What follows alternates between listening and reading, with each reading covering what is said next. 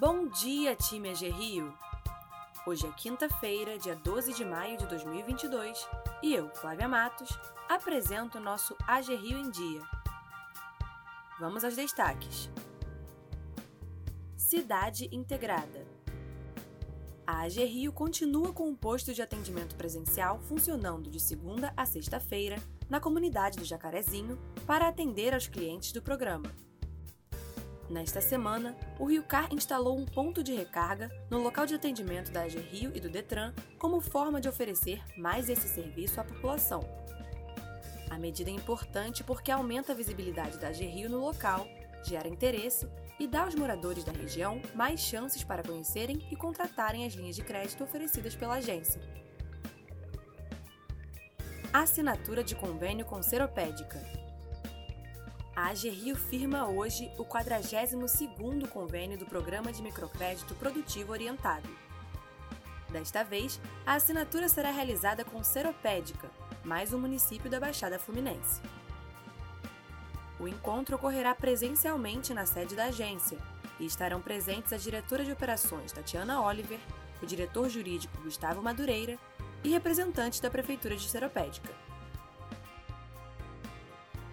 Alta dos combustíveis.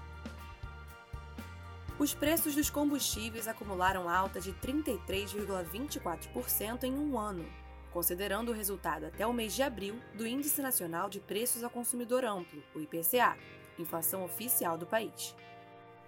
Com isso, esses preços têm impacto de 2,28 ponto percentual e respondem por quase um quinto da alta de 12,13% da inflação no resultado acumulado em 12 meses.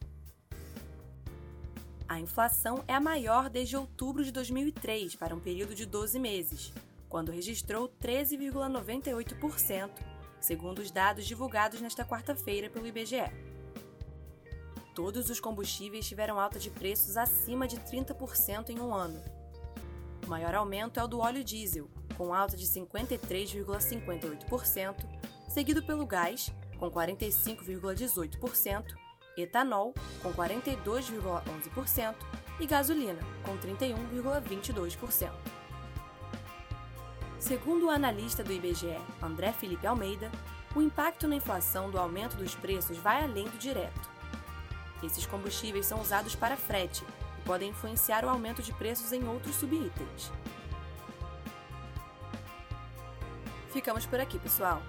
Tenham todos um ótimo dia de trabalho e até amanhã.